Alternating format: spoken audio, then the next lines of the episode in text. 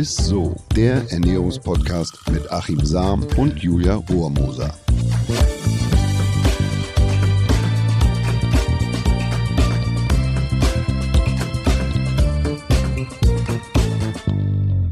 Hallo, ihr Lieben, herzlich willkommen zu einer neuen Folge von ISSO, dem Ernährungspodcast mit dem Ernährungswissenschaftler Achim Sam. Und der Moderatorin Julia Rohrmoser.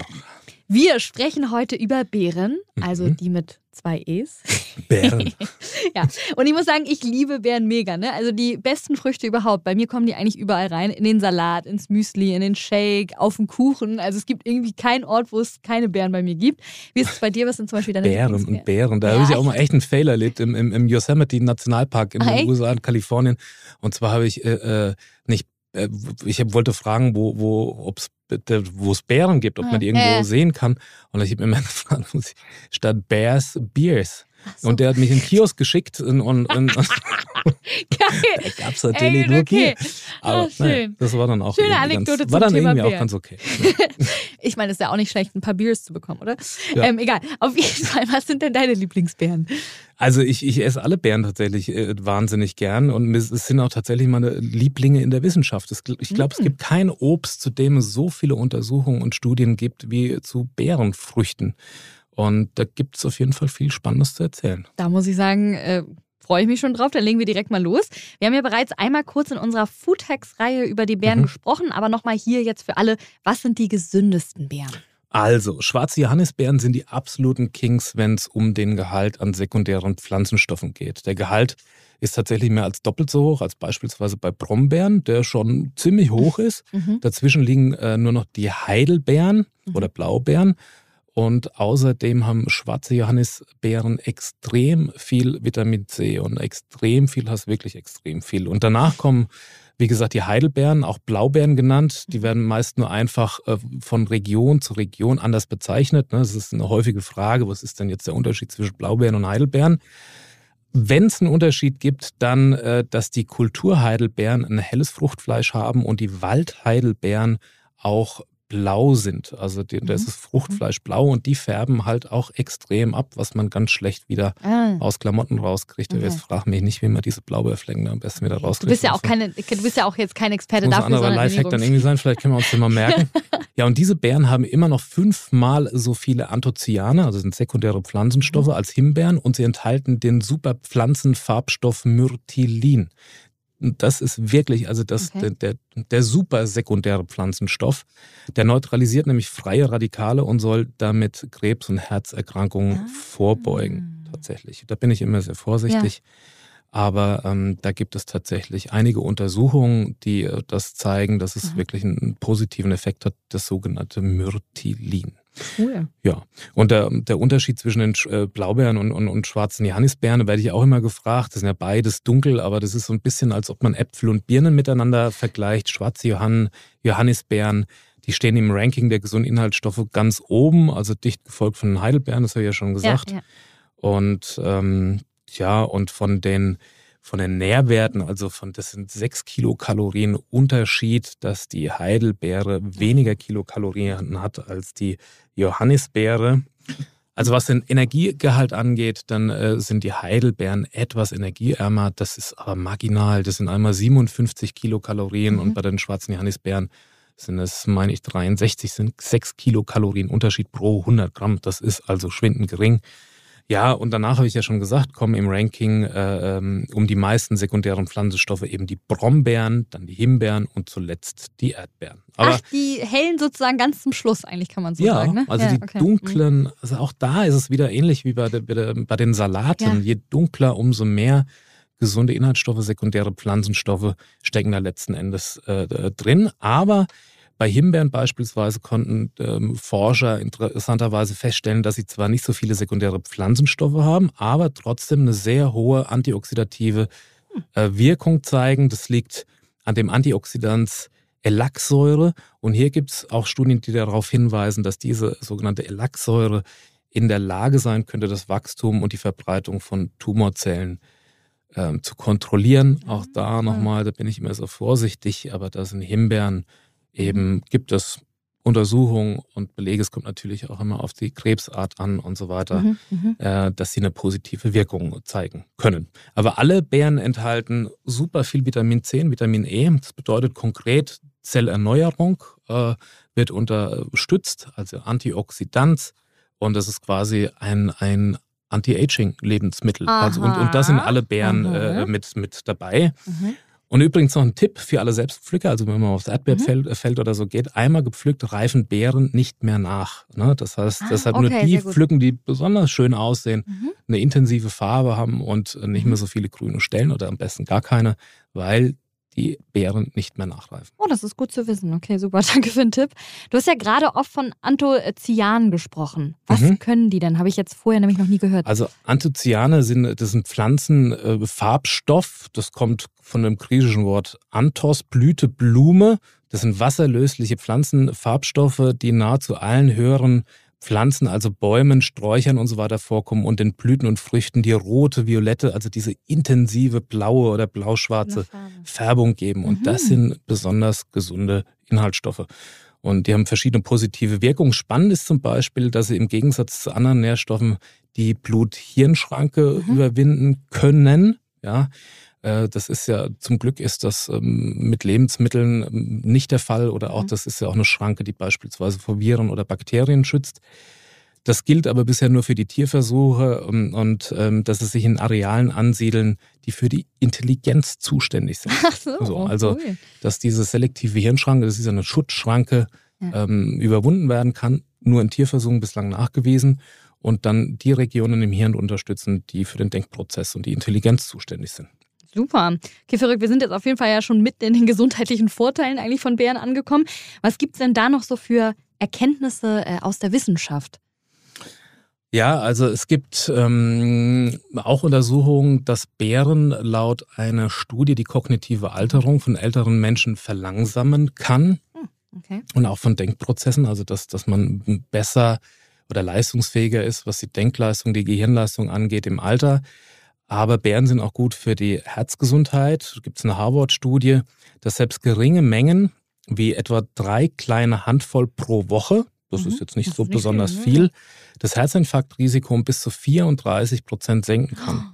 Das wow. ist fast Alchemie. Cool. Also wenn man überlegt, was da eine Wirkung oder welche große Wirkung da ein Lebensmittel haben kann, drei kleine Handvoll Wahnsinn. können das Herzinfarktrisiko laut einer Harvard-Studie um bis zu 34 Prozent senken. Das finde ich also enorm. Richtig viel. Ja. Es gibt viele Laborstudien, die zeigen, dass Beeren und Beerenextrakte äh, oxidativen Stress und Entzündung im Körper lindern können. Es gibt ähm, Studien mit Tieren, die dabei helfen, das ähm, Tumorwachstum einzudämmen, also dass es den, den Progress ähm, verhindern soll. Auch da nochmal ist, ist immer mit Vorsicht zu genießen, mhm. aber gibt es positive äh, oder gibt es Studien, die dann Positivwirkung zeigen. Und das ist natürlich sehr interessant für die Krebsforschung im Allgemeinen. Ja. Aber mit Menschen wurden da bislang noch nicht so viele Studien durchgeführt, die auch haltbar sind und, mhm. und, und auch randomisiert und auch große Studien. Äh, deshalb gilt es, da weitere Forschungsergebnisse abzuwarten, aber da gibt es zumindest Veröffentlichungen, die da eine positive Wirkung zeigen. Ja, voll. Gibt es denn so Kombinationen mit Beeren, die äh, besonders gut und gesund sind? Gibt es tatsächlich, und zwar Nüsse und Beeren, die haben quasi eine synergistische Wirkung, denn Nüsse, in Nüssen kommt die Phytinsäure vor und die kann den Verfall der Anthocyane verhindern, also ähm, dass die eben kaputt gehen, diese, mhm. diese sekundären Pflanzenschutzstoffe und Farbstoffe. Und Walnüsse und Mandel haben übrigens den höchsten Phytingehalt. Ist also perfekte Mischung, schmeckt auch lecker, ne, Sehr wenn lecker. man die ins Müsli haut. Also voll, Nüsse ja. Mhm. in Kombination mit Beerenfrüchten und die haben sozusagen eine synergistische, eine ergänzende Wirkung, weil es eben davor schützt, dass ja. die Anthocyane kaputt gehen. Cool. Wenn ihr wissen wollt übrigens, was unsere Top-Nüsse sind, ne, einmal ganz kurz an dieser Stelle, könnt ihr auch gerne in unsere Nussfolge reinhören. Da sprechen wir natürlich ganz ausführlich auch nochmal über alle Nüsse. Aber zurück erstmal zu den äh, Bärenkombis. Gab es da jetzt noch irgendwas? Es gibt äh, auch noch eine Studie zum Beispiel vom italienischen Nationalinstitut für Lebensmittel- und Ernährungsforschung, die zeigen, dass Milch bzw. Milchei Milcheiweiß genau das Gegenteil wie die Nüsse bewirkt und die Anthocyane behindert oder ähm, quasi den Zerfall begünstigt. Und mhm. damit wird verhindert, dass der Körper die Anthocyane aufnehmen kann. Und für Soja oder Mandelmilch äh, gilt das laut einer Studie nicht. Wo lagert man Beeren denn am besten? Weil ich habe lager die ja immer im Super, äh, äh im Supermarkt, sage ich schon, mhm. im Kühlschrank und äh, ich habe schon das Gefühl, dass es wahrscheinlich nicht ganz richtig ist. Also Bären verderben ja relativ schnell. Das ist auch so ein bisschen eine Gretchenfrage, weil auf der einen Seite sollte man Bären tatsächlich kühlen, also mhm. Bären, mhm. nicht die Bären. Und deshalb werden die auch im Supermarkt gekühlt. Das hat natürlich ja. den hygienischen Aspekt und so. Die meisten Inhaltsstoffe enthalten Beeren allerdings kurz vor dem Verderb, also wenn sie anfangen zu schimmeln. Und deshalb ah. würde ich ah. empfehlen, dass man Beeren natürlich kühl lagert und wenn man weiß, man isst die, dass man die ein paar vor Stunden vorher dann rausnimmt. Ach so, das geht ja. Schaut, dass da eben keine verschimmelten dabei sind, weil dann ist es eben nicht mehr gut, das sind ja Toxine. Und die dann isst, weil, wie gesagt, kurz vor dem Verderb sind, ist der Anteil an gesunden Inhaltsstoffen bei den Beerenfrüchten tatsächlich am höchsten, weil man sich vorstellen muss, die wollen sich ja wieder schützen mhm. mhm. äh, vor Fressfeinden, ja. Und deshalb bilden die eben diese sekundäre Pflanzen Schutzstoffe aus mhm. und da ist der Gehalt eben am höchsten. Also wenn die schon so leicht matschig sind, kann man eigentlich schon fast sagen, ne? ja, doch, kann man wirklich so sagen. ja, ist ja so. Wichtig ist halt nicht verfault und Nee, genau, ne? da passen wir drauf das auf. Genau, wichtig, okay. Ja.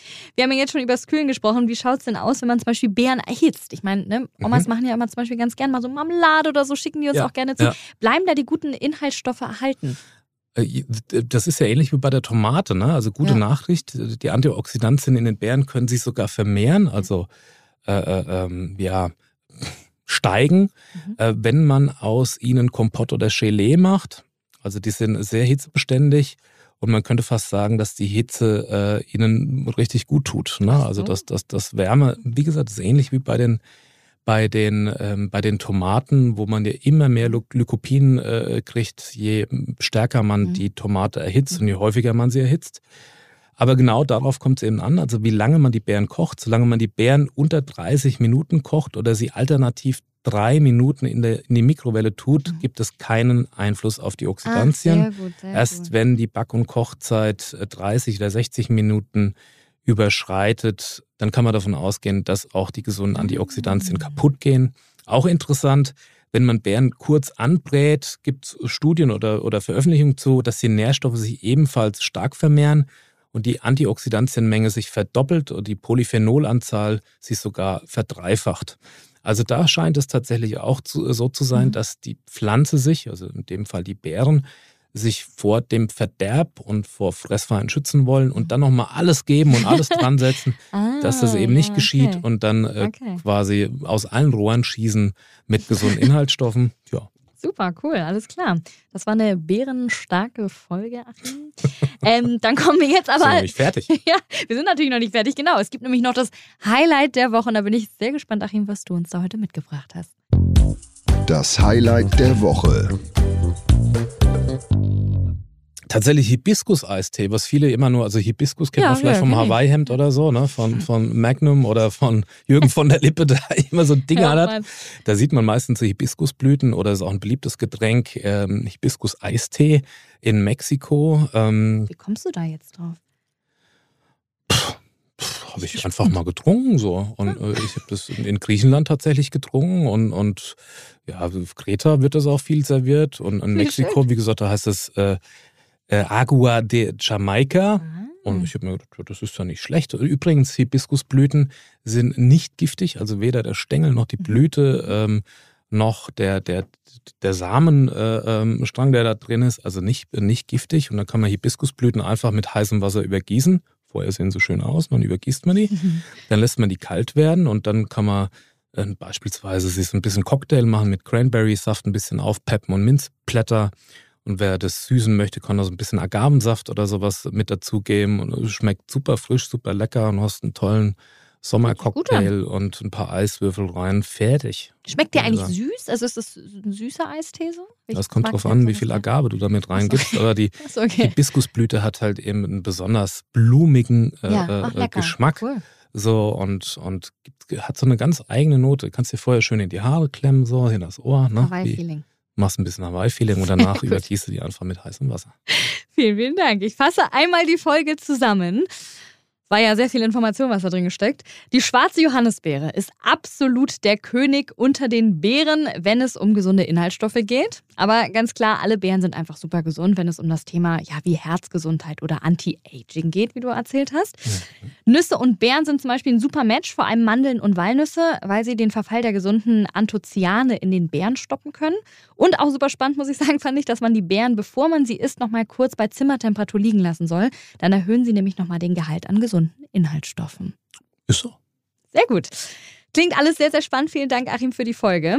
Solltet ihr es alles mal ausprobieren, auch gerade vielleicht Achims Drink hier, dann schreibt uns gerne mal, wie es euch geschmeckt hat. Wir freuen uns immer über Nachrichten von euch und ähm, ja, ich, wir freuen uns natürlich auch über nette Bewertungen ne, bei Spotify oder Apple Podcasts. So ist nicht.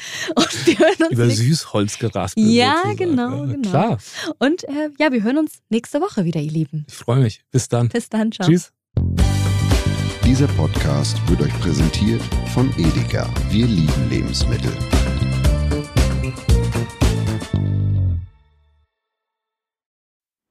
Es folgt eine Podcast-Empfehlung. Lo, bist du bereit? Ich bin sowas von ready. Are you ready?